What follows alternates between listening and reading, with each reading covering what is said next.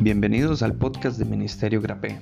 Nuestra misión es compartir con vos la gracia que Dios nos ha dado, gracia por medio de la cual obtenemos perdón de nuestros pecados y que nos permite vivir con la esperanza de que un día vamos a ver a nuestro Salvador cara a cara. ¿Qué vas a encontrar en este podcast? Estamos estudiando el Evangelio de Marcos, verso a verso, donde conocemos a Jesús como siervo y Salvador ¿Te interesa saber qué le gustaba a Jesús, qué le molestaba, qué le hacía sentir compasión, cómo nos amó, qué nos quería enseñar? Entonces, acompáñenos en este viaje a través del Evangelio de Marcos y aprendamos juntos a permanecer en Jesús a través del estudio de la Biblia. Te invitamos a conectarte con nosotros en Instagram y Facebook como Ministerio Grapé o también puedes escribirnos peticiones de oración, comentarios o consultas a ministeriogrape.gmail.com. Ok, hemos estado estudiando el, el, libro de Marcos, ¿verdad? Vamos por el capítulo 3. y la semana pasada vimos el evento de cuando Jesús sana a un, a un hombre que tenía la mano tiesa o la mano seca en la sinagoga un día de reposo. Y cómo esta situación no gustó para nada a los líderes religiosos que trataban de, em, primero dice que buscaban opción para acusarlo y cuando Jesús los confronta en este momento y hace el milagro, dice que ellos comienzan junto con los herodianos a buscar ocasión ya no para acusarlo, sino más bien para destruir a Jesús. Luego eh, vimos que las personas venían a Jesús con la intención de ser sanadas, no necesariamente por el mensaje que Jesús traía de salvación y arrepentimiento. Y vimos cómo hoy en día perdón, en muchos casos sigue siendo igual. Las personas vienen a Jesús con una intención de obtener los beneficios inmediatos y no necesariamente los beneficios eternos que vienen con la salvación. Eh, vimos la elección de los doce apóstoles, cómo Jesús los escoge y para qué es que los escoge. Y terminamos hablando de Judas, cómo Jesús eh, aún sabiendo quién era Judas, lo escoge, le da la oportunidad y habíamos cerrado con una frase que nos confronta también a nosotros. Habíamos dicho que Judas terminó besando las puertas del cielo, pero nunca entrando por ella. Y vimos que para nosotros tenemos que examinar nuestro corazón para ver si la situación pudiera o no ser eh, esa, ¿verdad? Que eh, si tenemos una relación con Dios, una relación con Cristo, obviamente no lo es, pero hay personas que se acercan al Señor simplemente por un interés personal, pero nunca llegan a tener una verdadera relación con Él. Hoy vamos a continuar con el capítulo 3. Sinceramente, eh, mi idea era terminar el capítulo 3 y avanzar hasta más o menos el capítulo eh, o el versículo 29 del capítulo 4. Eso era lo que yo tenía en mente y que había estado pensando hasta el lunes a las 6 de la tarde.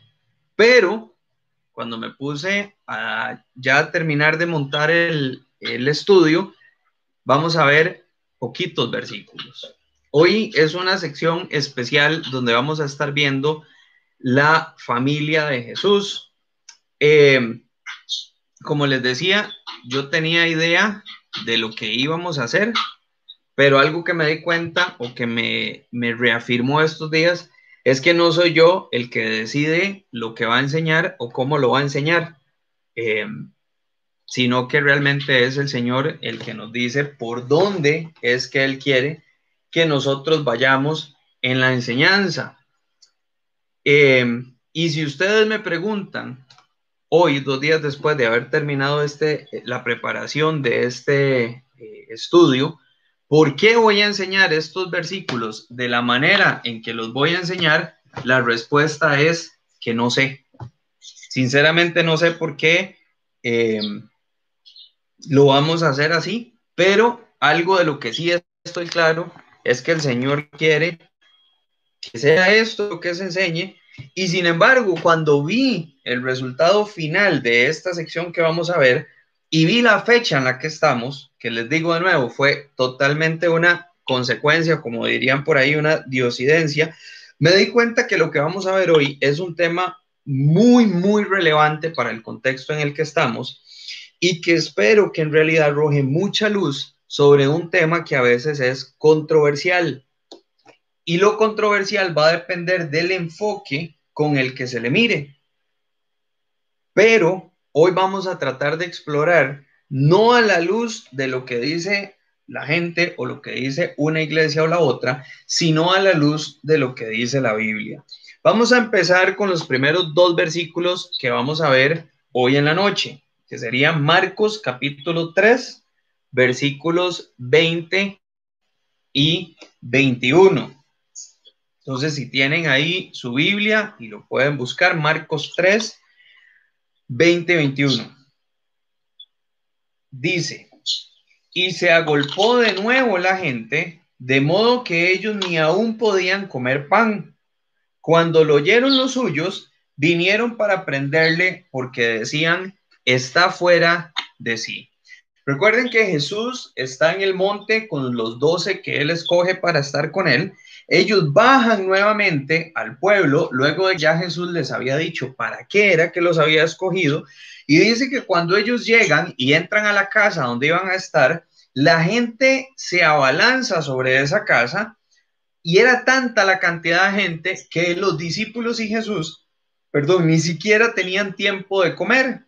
Entonces dice que los suyos, aquí se refiere a la familia de Jesús, al escuchar lo que estaba sucediendo, vienen para prenderle. Esta palabra prenderle es tomarlo por la fuerza. Y la razón por la que lo querían hacer era porque pensaban que él estaba fuera de sí o que había perdido la cordura. En palabras muy ticas, pensaban que Jesús estaba loco. Y acá, recuerden que la semana pasada vimos que Jesús enfrentó tres tipos de oposición. Oposición de los líderes religiosos, oposición de los líderes políticos, y acá vemos el tercer tipo de oposición que enfrentaba y es de su propia familia. Ahora, hoy vamos a ir desarrollando a manera de preguntas y respuestas este tema. Y la primera es esta, ¿Jesús tenía familia? La respuesta es sí. La Biblia es muy clara en que Jesús tenía familia y hace varias referencias a la madre de Jesús, y aquí es donde el tema comienza a tomar cierta controversia, como les decía al principio, pero también a los hermanos de Jesús. ¿Ok? Entonces vamos a partir del hecho de que Jesús tenía su madre, que es muy conocida por todo mundo, independientemente del trasfondo del que vengan, pero también tenía hermanos. Ahora, la parte de los hermanos, en algunos ámbitos se menciona, en otros completamente se hace a un lado. Vamos a ver cuatro referencias bíblicas a la familia de Jesús para ir estableciendo la base de lo que vamos a estar viendo. La primera de ellas está en Mateo, capítulo 12, versículo 46.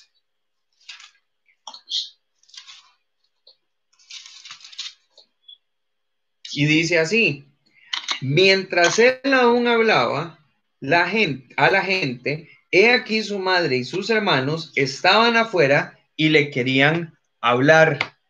Acá se menciona a la madre de Jesús, pero vea que también menciona, o vean que también menciona a los hermanos de Jesús.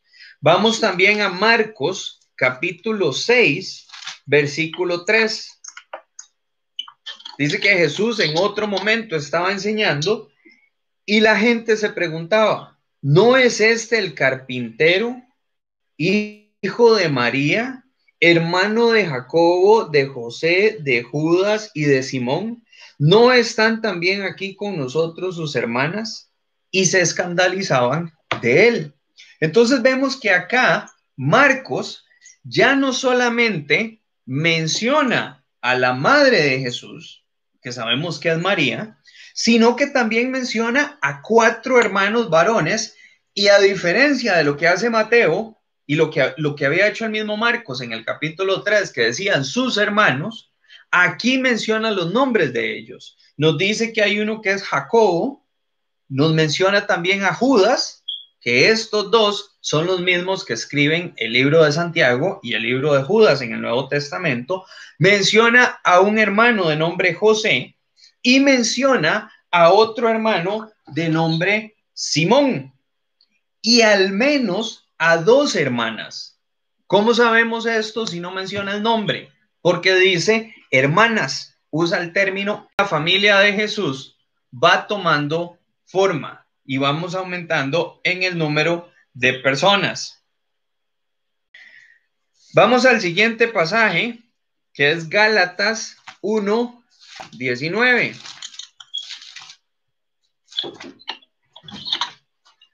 Gálatas 1, 19, está bien.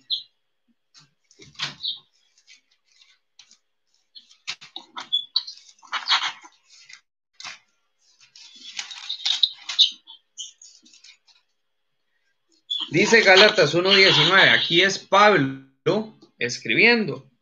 Dice, pero no vi a ninguno otro de los apóstoles, sino a Jacobo. Y vean cómo describe a Jacobo, el hermano del Señor. Señor en mayúscula, por tanto, se refiere a Jesús. Entonces, Pablo también nos dice que Jacobo era hermano de Jesús. Y el último que vamos a ver en esta sección es Juan, capítulo 7, versículos 3 al 5. Juan 7, 3 al 5 dice, y le dijeron sus hermanos, sal de aquí y vete a Judea, para que también tus discípulos vean las obras que haces, porque ninguno que procura darse a conocer hace algo en secreto. Si estas cosas haces, manifiéstate al mundo, porque ni aun sus hermanos creían en él. Vean lo interesante de lo que plantea eh, Juan. No solamente menciona a los hermanos de Jesús, sino que también nos pinta el panorama y nos dice que los hermanos de Jesús no creían en Jesús. De hecho, los hermanos cuando le dicen vaya y se manifiesta al mundo, no lo están haciendo en un sentido de apoyo. Por el contrario, lo están haciendo en un sentido de burla contra Jesús. Es como diciéndole a usted que dice que es el Mesías, que hace todo eso, vaya, enseñe, muéstrese. Eso es lo que ellos estaban haciendo acá. Ahora, algunos puntos importantes sobre estas referencias a la familia de Jesús. Primero, José y María eran judíos. Para las familias judías, tener muchos hijos era una bendición. Por lo tanto, es normal que una familia fuera, que una familia judía fuera bastante numerosa. Número dos, las únicas veces en las que se señala un parentesco de Jesús con alguna persona durante su tiempo en la tierra o con un grupo de personas es en estos pasajes que acabamos de ver y en relación a estas personas. Por lo tanto, estas personas eran su familia, su madre y sus hermanos. Con respecto a Jacobo, el Nuevo Testamento, recuerdan el pasaje en Gálatas, que dice que era el hermano del Señor. El Nuevo Testamento no hace referencia a ninguno de los apóstoles o líderes de la iglesia como hermanos de Jesús. Solamente Pablo es el que hace esta referencia en Gálatas. Por lo tanto, sabemos que eran hermanos. Ustedes nunca van a ver a ninguno diciendo Pedro el hermano del Señor, o Juan el hermano del Señor, o Bartolomé el hermano del Señor, o Mateo. No, nunca lo vamos a ver. La única vez en la que se nos dice el hermano del Señor es en este pasaje. De hecho, hay otro que menciona a Judas que dice que es el hermano de Jacobo. Por lo tanto, sabemos que es este, em, este también es hermano de Jesús. Número cuatro, el registro de Juan menciona por nombre, al menos, no, perdón, el registro de Lucas menciona en aquel pasaje que vimos de, mentira, Marcos, Marcos 6, menciona por nombre al menos a cuatro hermanos de Jesús. Recuerden que menciona a Jacobo, a Judas, a José y a Simón. Marcos 6.3. Sabemos entonces que incluyendo las mujeres, porque está en plural, podemos decir que por lo menos Jesús tenía dos hermanas, más cuatro hermanos son seis, más Jesús son siete. Entonces, tenemos certeza de que Jesucristo creció en un hogar de mínimo siete niños, cinco hombres, dos mujeres, como mínimo. Ahora, hay algunas personas que dicen que estos hermanos de Jesús que se mencionan acá eran hijos únicamente de José, que no eran hijos de María. No hay ninguna referencia bíblica ni histórica para creer que los otros hijos de José y María eran adoptados. Al contrario, todas las referencias y la tradición judía apuntan a que estos eran hijos biológicos tanto de José como de María. Ahora, hay otra cosa que ayuda a sustentar esto. Si para alguna persona dice, no, es que si la Biblia no lo dice, para mí eso no es suficiente. Se cree, en algunas, en algunas enseñanzas dicen que es que eran hijos de un matrimonio previo de José o de otra esposa. Pero nosotros en el Nuevo Testamento, en los Evangelios, no vemos referencias a José. De hecho, los historiadores creen que José murió a una edad temprana, inclusive antes de que Jesús iniciara su ministerio. Entonces, si estos hijos eran de otra esposa, ¿por qué posterior a la muerte de José ellos se quedan con María y no se van con su mamá? Estos son el tipo de preguntas que nosotros tenemos que irnos formulando. Pero como les digo, no hay una sola referencia bíblica ni histórica que indique que José pudo haber tenido otros hijos. Creo que hay un micrófono por ahí que está abierto y se oye bastante. Entonces, tal vez si, si cerramos los micrófonos eh, por este rato, porfa.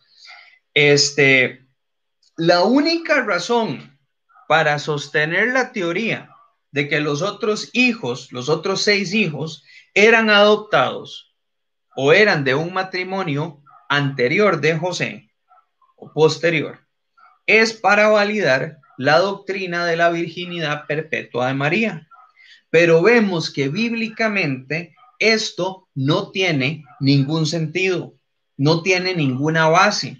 El contrario, al agregar estos versículos que acabamos de ver, se cae todo el argumento de una eventual virginidad perpetua de María.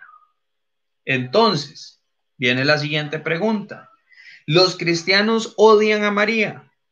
Que ese es siempre el debate, ¿verdad? Es que ustedes odian a María. La respuesta es sencilla, no, en ninguna manera. Nosotros, como cristianos o evangélicos, o póngale el nombre que usted quiera, entendemos lo increíble que era María.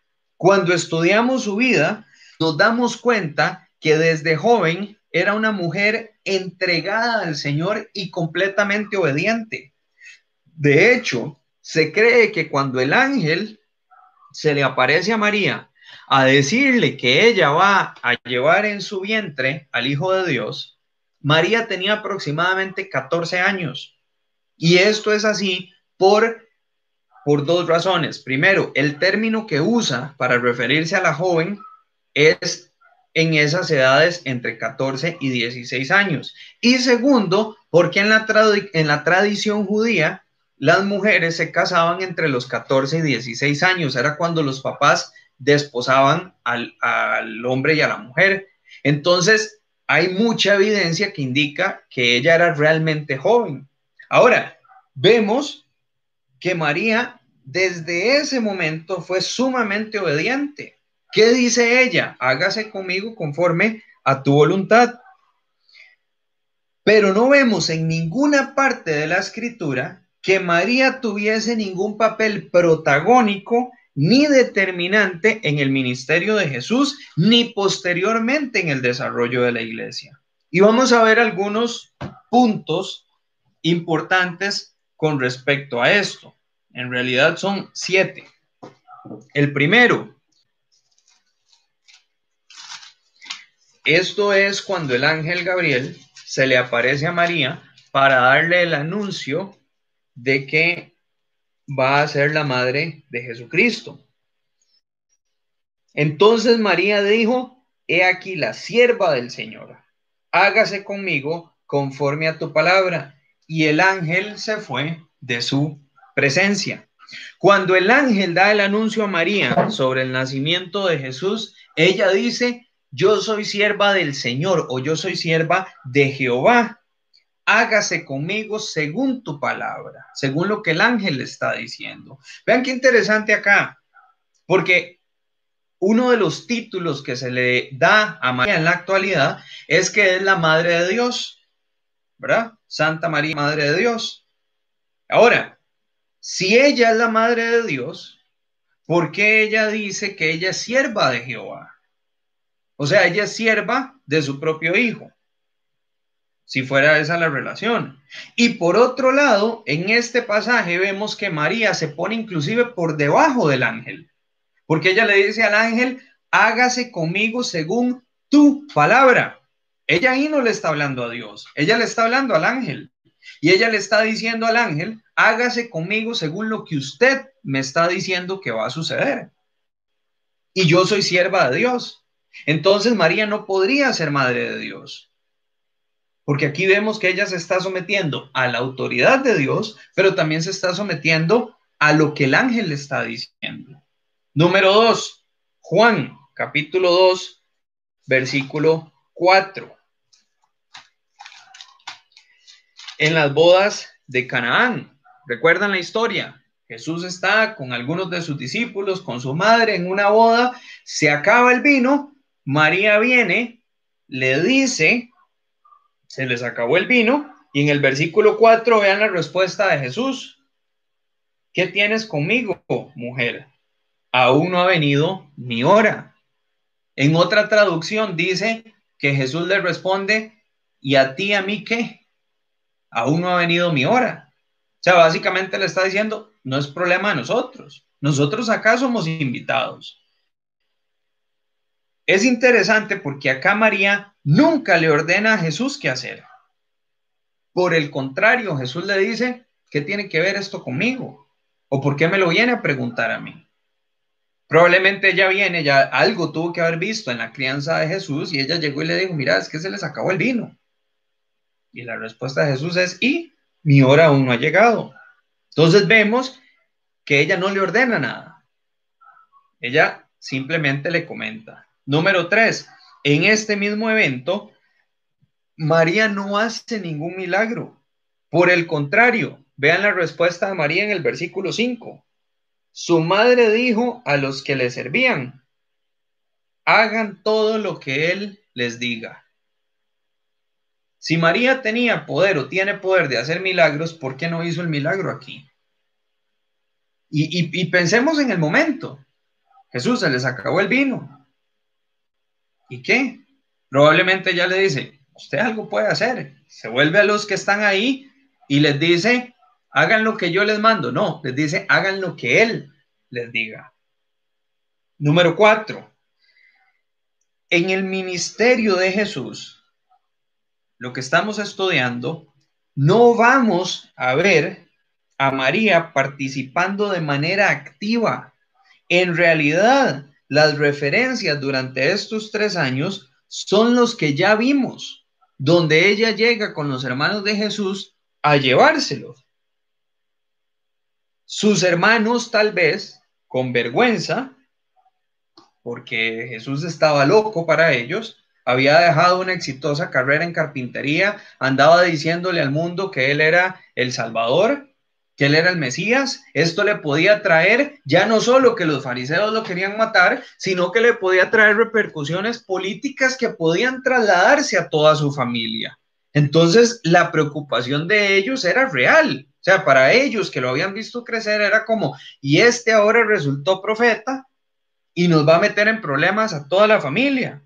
Probablemente María sí, con una preocupación genuina, como la de cualquier madre terrenal. Ver que su hijo no puede comer, ver que todo el mundo se le tira encima, escuchar que lo quieren matar. Entonces, probablemente la preocupación de ella sí era una preocupación genuina. Ahora, si María, y esto es a forma de pregunta, si María hubiese sido este ser milagroso, místico y poderoso que nos quieren hacer ver, ¿no creen que hubiese detenido a los hermanos de Jesús cuando intentaron llevárselo porque no creían en él? Si ella ya hubiera sabido todo lo que venía y hubiera visto todo lo que iba a acontecer con Jesús y con la iglesia por la historia que seguía, ella les hubiera dicho a sus hermanos, déjenlo, yo sé lo que él está haciendo. Es más, yo necesito que él haga lo que está haciendo, pero no. Vemos que por el contrario, María va con ellos para tratar de llevarse a Jesús y protegerlo. Cinco. Vamos, después de este evento, vamos a ver a María otra vez en Marcos 6, donde viene a buscar a Jesús en otra situación, pero después de estos eventos, la siguiente vez que la vamos a ver es a los pies de la cruz. De nuevo, creo que como lo hubiera hecho cualquier madre que vea a un hijo siendo asesinado de esa manera. Y a partir de ese momento, vamos a Juan, capítulo 19, versículo 26, para que veamos lo que sucede ahí.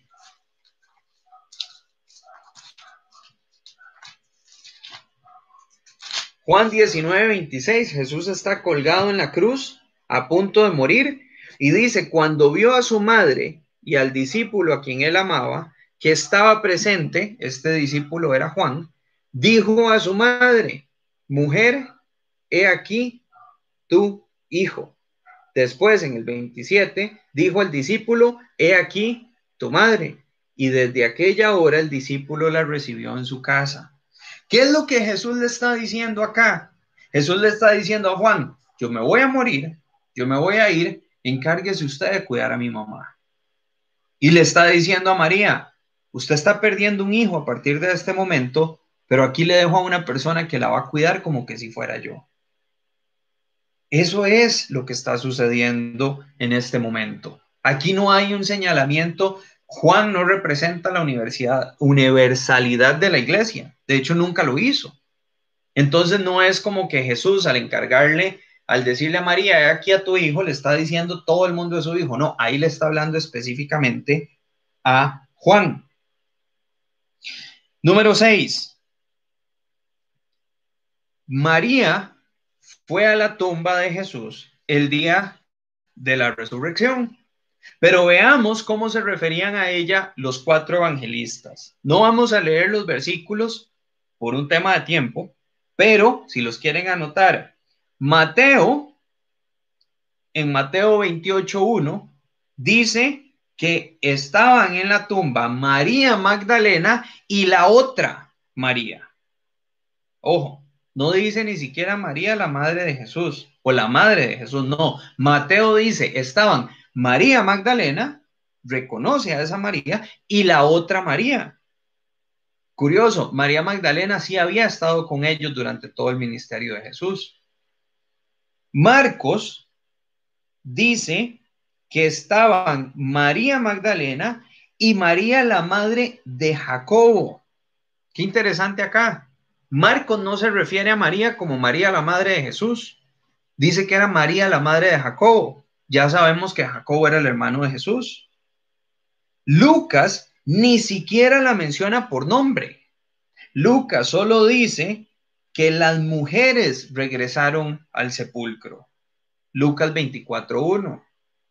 Juan hace mención solo a una mujer y lo hace en forma singular. Y esa mujer es María Magdalena, que por cierto, es a la que Jesús se le aparece.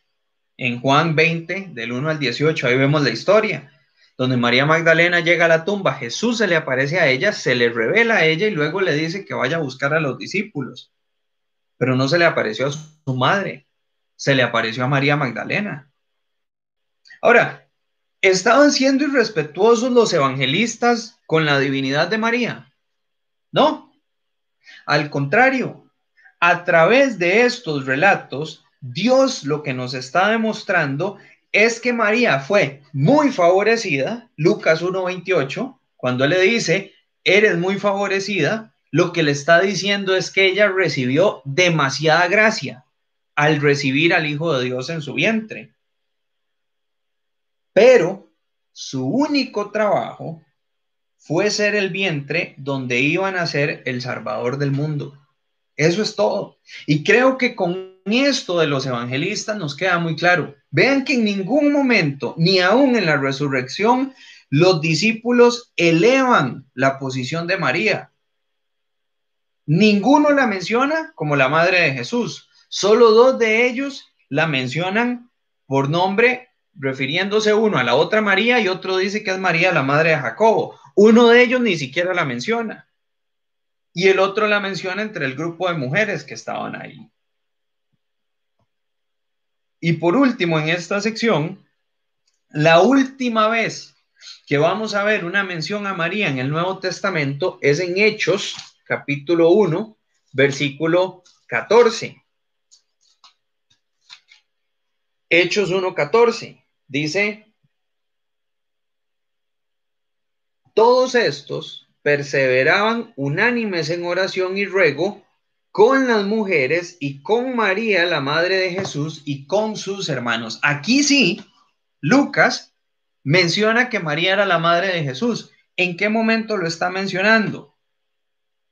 Lo está mencionando luego de que Jesús sube al cielo o asciende y él les dice, esperen a que el Espíritu Santo venga sobre ustedes. Recuerdan, Hechos 1.8, recibiréis poder cuando haya venido sobre vosotros el Espíritu Santo. Ok, Jesús se va al cielo, los discípulos se van a un lugar, se reúnen a orar y entre esos dice que estaban las mujeres, María la madre de Jesús y los hermanos de Jesús. Pero ¿qué estaba haciendo ella? Estaba orando al igual que todos los demás podemos asumir que María estaba presente en Hechos 2 cuando el Espíritu Santo desciende sobre ellos porque dice que este mismo grupo seguía orando.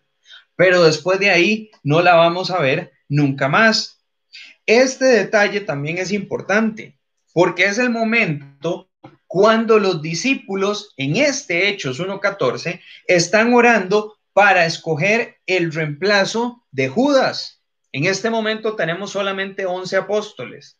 Entonces ellos se reúnen y tienen que decidir entre dos para ver cuál va a ser el reemplazo de Judas.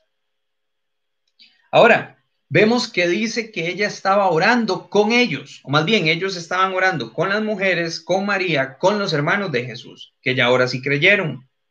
Pero vean qué interesante. Estaban por tomar una decisión trascendental, que era el reemplazo de Jesús. Eh, perdón, de Judas, y no vemos que en ningún momento le consulten a María quién debe ser ese reemplazo. Por el contrario, le consultan al Espíritu Santo. Después de esta mención, no vamos a ver a María en ningún otro libro del Nuevo Testamento. Ni siquiera se le menciona como cabeza de la iglesia. Por el contrario, Pablo dice que la cabeza de la iglesia es Cristo. Efesios 5:23 y Colosenses 1:18. Y que Pedro, Juan y Jacobo eran los líderes de la iglesia en Jerusalén. Gálatas 2:9. Ahora, viene otra pregunta. Pero, ¿no es que María intercede por nosotros? Una vez más, nos encontramos ante un supuesto que no tiene ningún sustento bíblico.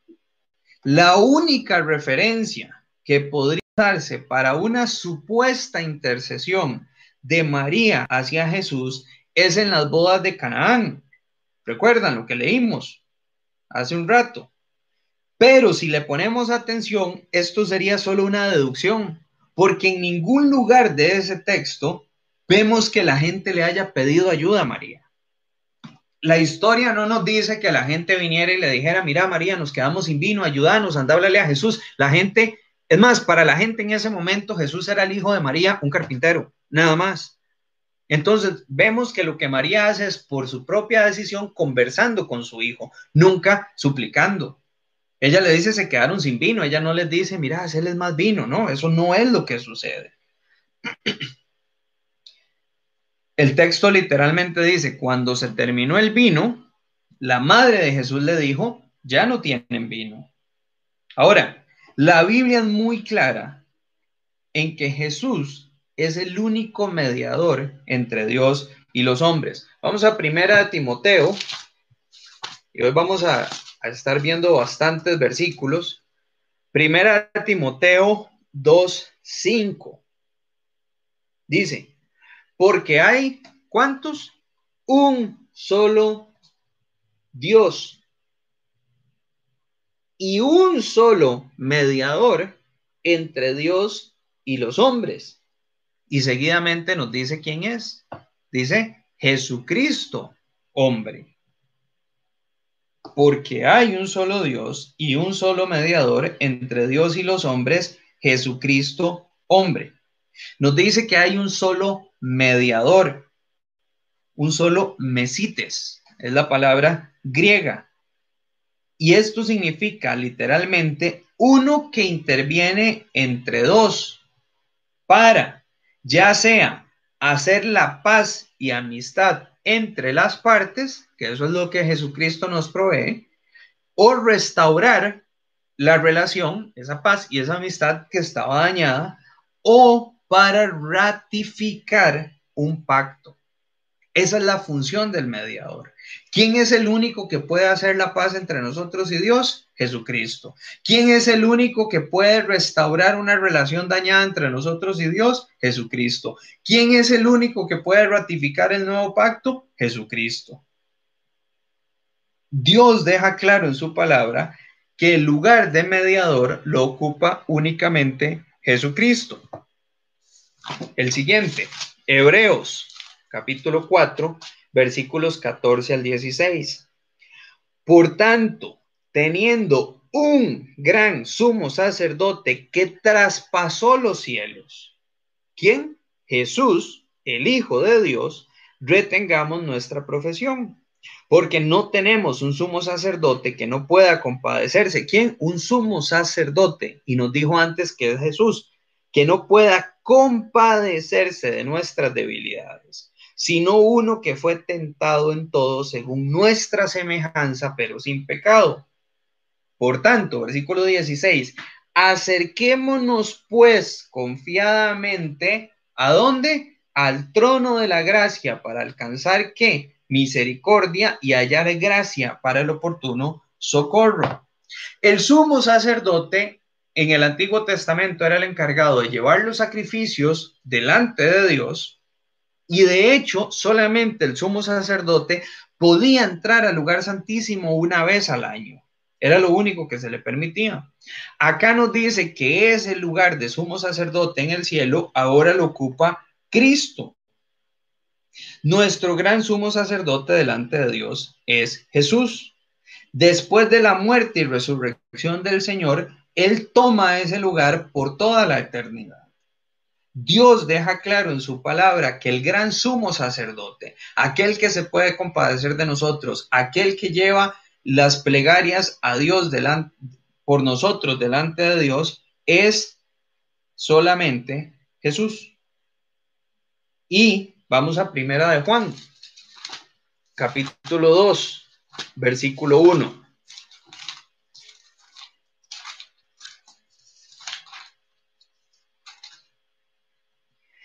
Hijitos míos, estas cosas os escribo para que no pequéis. Y si alguno hubiere pecado, abogado tenemos para con el Padre a Jesucristo el justo.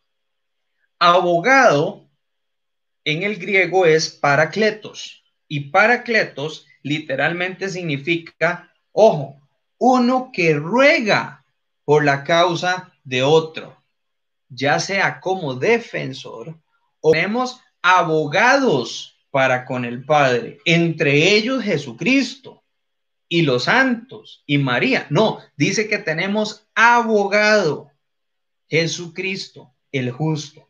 Uno, un abogado. De nuevo, la palabra nos deja claro que el que intercede y el que nos defiende ante Dios es solo Jesús. Ahora, recuerden que lo que escribe Pablo en Timoteo y en Hebreos y lo que escribe Juan es inspirado por Dios. Fue Dios el que les dijo que escribir a través del Espíritu Santo. Por lo tanto, el que nos está diciendo que hay un solo mediador, que hay un solo intercesor, que hay un solo defensor, es Dios. Él es el que quiere que a nosotros nos quede eso claro. De nuevo, este no es un ataque hacia María. Por el contrario, Estoy seguro que si María supiera todo lo que se desarrolló alrededor de su nombre, este es el mensaje que ella quisiera que se transmitiera. Porque como ella misma dijo en Juan capítulo 2, hagan todo lo que Él les diga. Vemos claramente que el mediador, el intercesor, el que nos defiende, el que ruega por nosotros, es solamente Jesús, nadie más. Nadie más en el cielo ocupa esa posición. Pero entonces, María no nos oye. ¿No? María nos oye tanto como nos escucha mi hermano que tiene 13 años de estar en el cielo. No nos escuchan. No hay ninguna referencia bíblica que diga que los que están en el cielo escuchan a los que están en la tierra. De hecho, sí vemos referencias bíblicas de las personas que están en el cielo hablando con Dios en Apocalipsis. Hay un par de referencias donde dice que en uno de los casos están eh, las almas diciéndole a Dios hasta cuándo, pidiendo justicia para ellos mismos, y en otro donde está la iglesia delante del trono alabando a Dios. Pero no vemos nunca ninguno de ellos intercediendo por nadie más. No hay, como les decía, referencia bíblica que diga que las personas que están en el cielo escuchan a los que aún estamos en la tierra. Entonces sería irresponsable asumir desde un punto de vista eh, bíblico que María, Pedro, Juan, Jacobo, Daniel, José, Moisés, Elías, David, Salomón, cualquiera de los personajes bíblicos que está en el cielo nos oye. No hay fundamento bíblico para eso. El único que nos oye es Dios y Jesucristo. Son los únicos dos.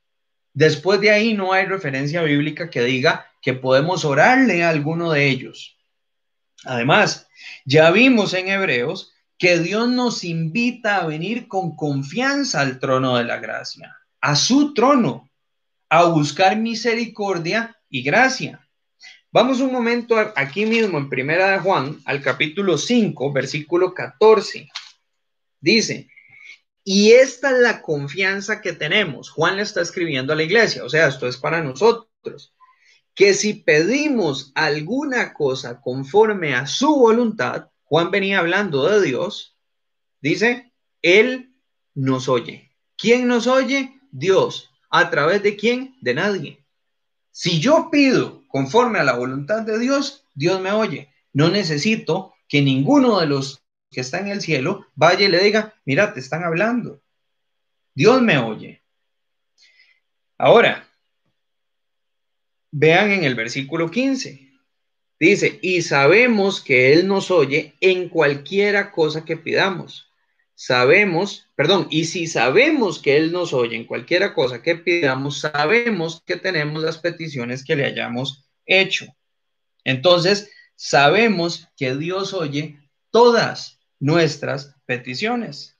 Entonces, ¿por qué si Él nos oye? ¿Y por qué si Jesucristo es nuestro mediador, nuestro intercesor, nuestro ayudador ante el Padre, necesitamos que alguien más interceda por nosotros. Y quiero cerrar esta sección con la misma pregunta que la iniciamos. Porque esto es algo que, que muchas veces nos probablemente hemos escuchado. Ah, es que ustedes odian a María. Ah, es que ustedes no quieren a María. Y muchas veces no sabemos qué decir. Muchas veces es como, eh, no, no, no, no, no es eso, pero es que, y en realidad yo creo que la razón de este estudio es precisamente para que podamos tener una base bíblica de cuál es la posición de María en todo este esquema de la escritura. Entonces, ¿odiamos a María? La respuesta es la misma que hace un rato. No, no odiamos a María. Por el contrario, amamos a María, respetamos a María. Es más, yo creo que la mayoría de mujeres envidian a María, porque a cuántas no les hubiera gustado ser la madre de Jesús. O sea, imagínense, siete niños y uno perfecto, ¿verdad? Aunque yo creo que sí lloraba cuando le estaban saliendo las muelas, pero eso es punto y aparte. Igual era Jesús. Ninguno de nuestros hijos es ni se parece. Ahora, la diferencia está en que entendemos el lugar que ocupa María. Ella fue llena de gracia cuando fue escogida por Dios para llevar a su hijo en el vientre. Era una mujer devota al Señor. Pero en la relación Dios, Cristo, Iglesia, María no ocupa, bíblicamente hablando, ningún lugar. María fue la madre de Jesucristo, hombre, pero ella no es la madre de Dios. ¿Por qué? Porque Dios no tiene madre. Si Dios tuviera madre, quiere decir que hay un ser que tuvo que existir antes de Dios. Por lo tanto, no estaríamos ante la presencia de un Dios supremo, sino de una diosa que engendró a ese Dios que eventualmente es el que formó todo. Y se distorsiona todo lo que la Biblia dice. Dios no tiene a nadie que lo haya creado. Dios ha existido desde siempre y va a existir para siempre. Ahora, si asumimos que podemos tener una visión diferente con respecto a María, por escritos fuera de la Biblia, que eso es algo que mucha gente podría pensar como, bueno, es que no necesariamente tiene que estar en la Biblia, porque puede estar en otras cosas. Entonces tengo que hacerme dos preguntas. ¿Lo que dicen estos escritos o libros sobre María tiene sustento bíblico? Si la respuesta es no, entonces lo que está equivocado es el escrito, no la Biblia. Número dos, ¿Por qué dejaría Dios, y ojo con esta, por qué dejaría Dios la doctrina con respecto a María fuera de la Biblia, la cual él mismo dijo que es inspirada, útil y provechosa? A ver, si Dios hubiera querido que María tuviera un lugar preeminente en la historia de la iglesia o en el desarrollo de la iglesia o inclusive en nuestra relación actual con Dios, que María tuviera que interceder por nosotros, que pudiera obrar milagros para nosotros, que pudiera eh, pedir favores para nosotros. ¿Por qué Dios dejó ese detalle fuera de la Biblia? Si Dios hubiera querido que esto fuera así y si la intención de Dios es que esto fuera así, Dios se hubiera encargado de que eso hubiera quedado muy bien explicado en la Biblia, pero no está. Ahora, si decido creer una doctrina que no tiene sustento bíblico, entonces tengo que reconsiderar si realmente creo la Biblia o no. Si la creo, de Génesis a Apocalipsis, primero tengo que creerla toda. No puedo decir esta parte no, porque entonces lo que empiezo a hacer es descartar las partes que no creo o que no me hacen sentir cómodas y las, las cuestiono y las dejo a un lado y comienzo a formarme un Dios que me siente bien. Pero si decido creerla de Génesis a Apocalipsis, tengo que obedecerla. Porque si no, me formo la imagen del Dios que yo quiero. Ahora, si Jesús hubiese querido que la iglesia de alguna manera venerara a su madre, se hubiese, él mismo se hubiese encargado de exaltarla y colocarla en esa posición de autoridad o de que la veneraran pero no lo hizo. Más bien, veamos lo que Jesús dice sobre su familia.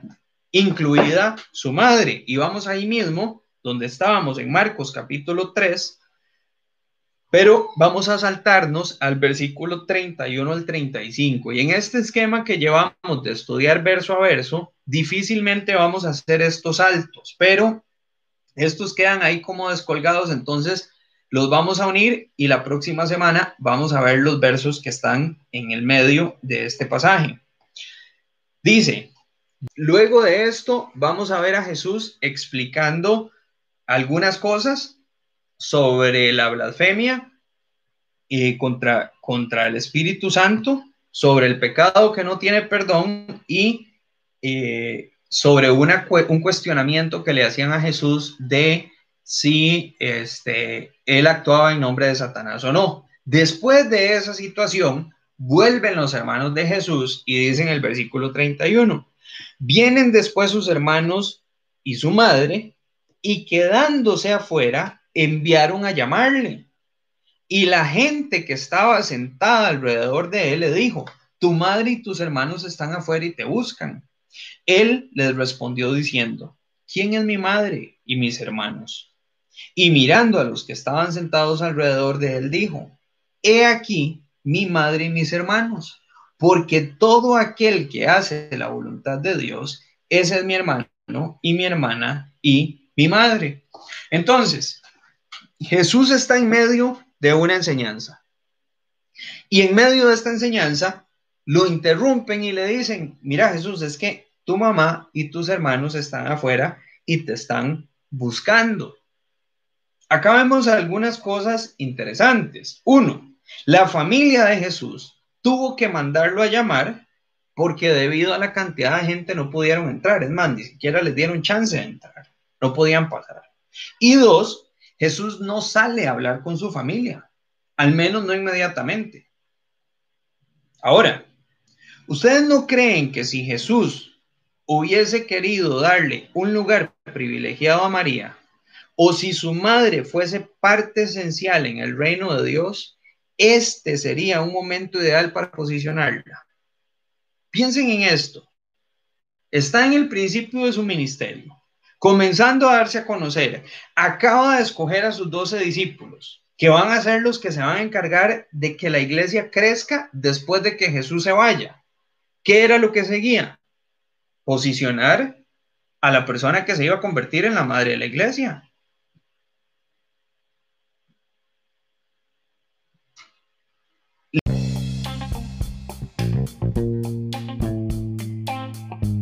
Gracias por haber estado con nosotros, habernos acompañado durante poco más de una hora. Esperamos que este estudio sea de beneficio para vos, que realmente nos confronte, nos ayude a crecer en nuestra relación con Cristo, que al final es lo más importante. Invitarte los miércoles a las 7 de la noche eh, por Facebook Live en Ministerio Grapé, en nuestro canal de YouTube también, o la reunión por Zoom Puedes enviar un mensaje a través de Messenger o de Instagram o al correo electrónico ministeriogrape.com y te estaremos enviando el enlace para que puedas participar de la reunión. Nos vemos.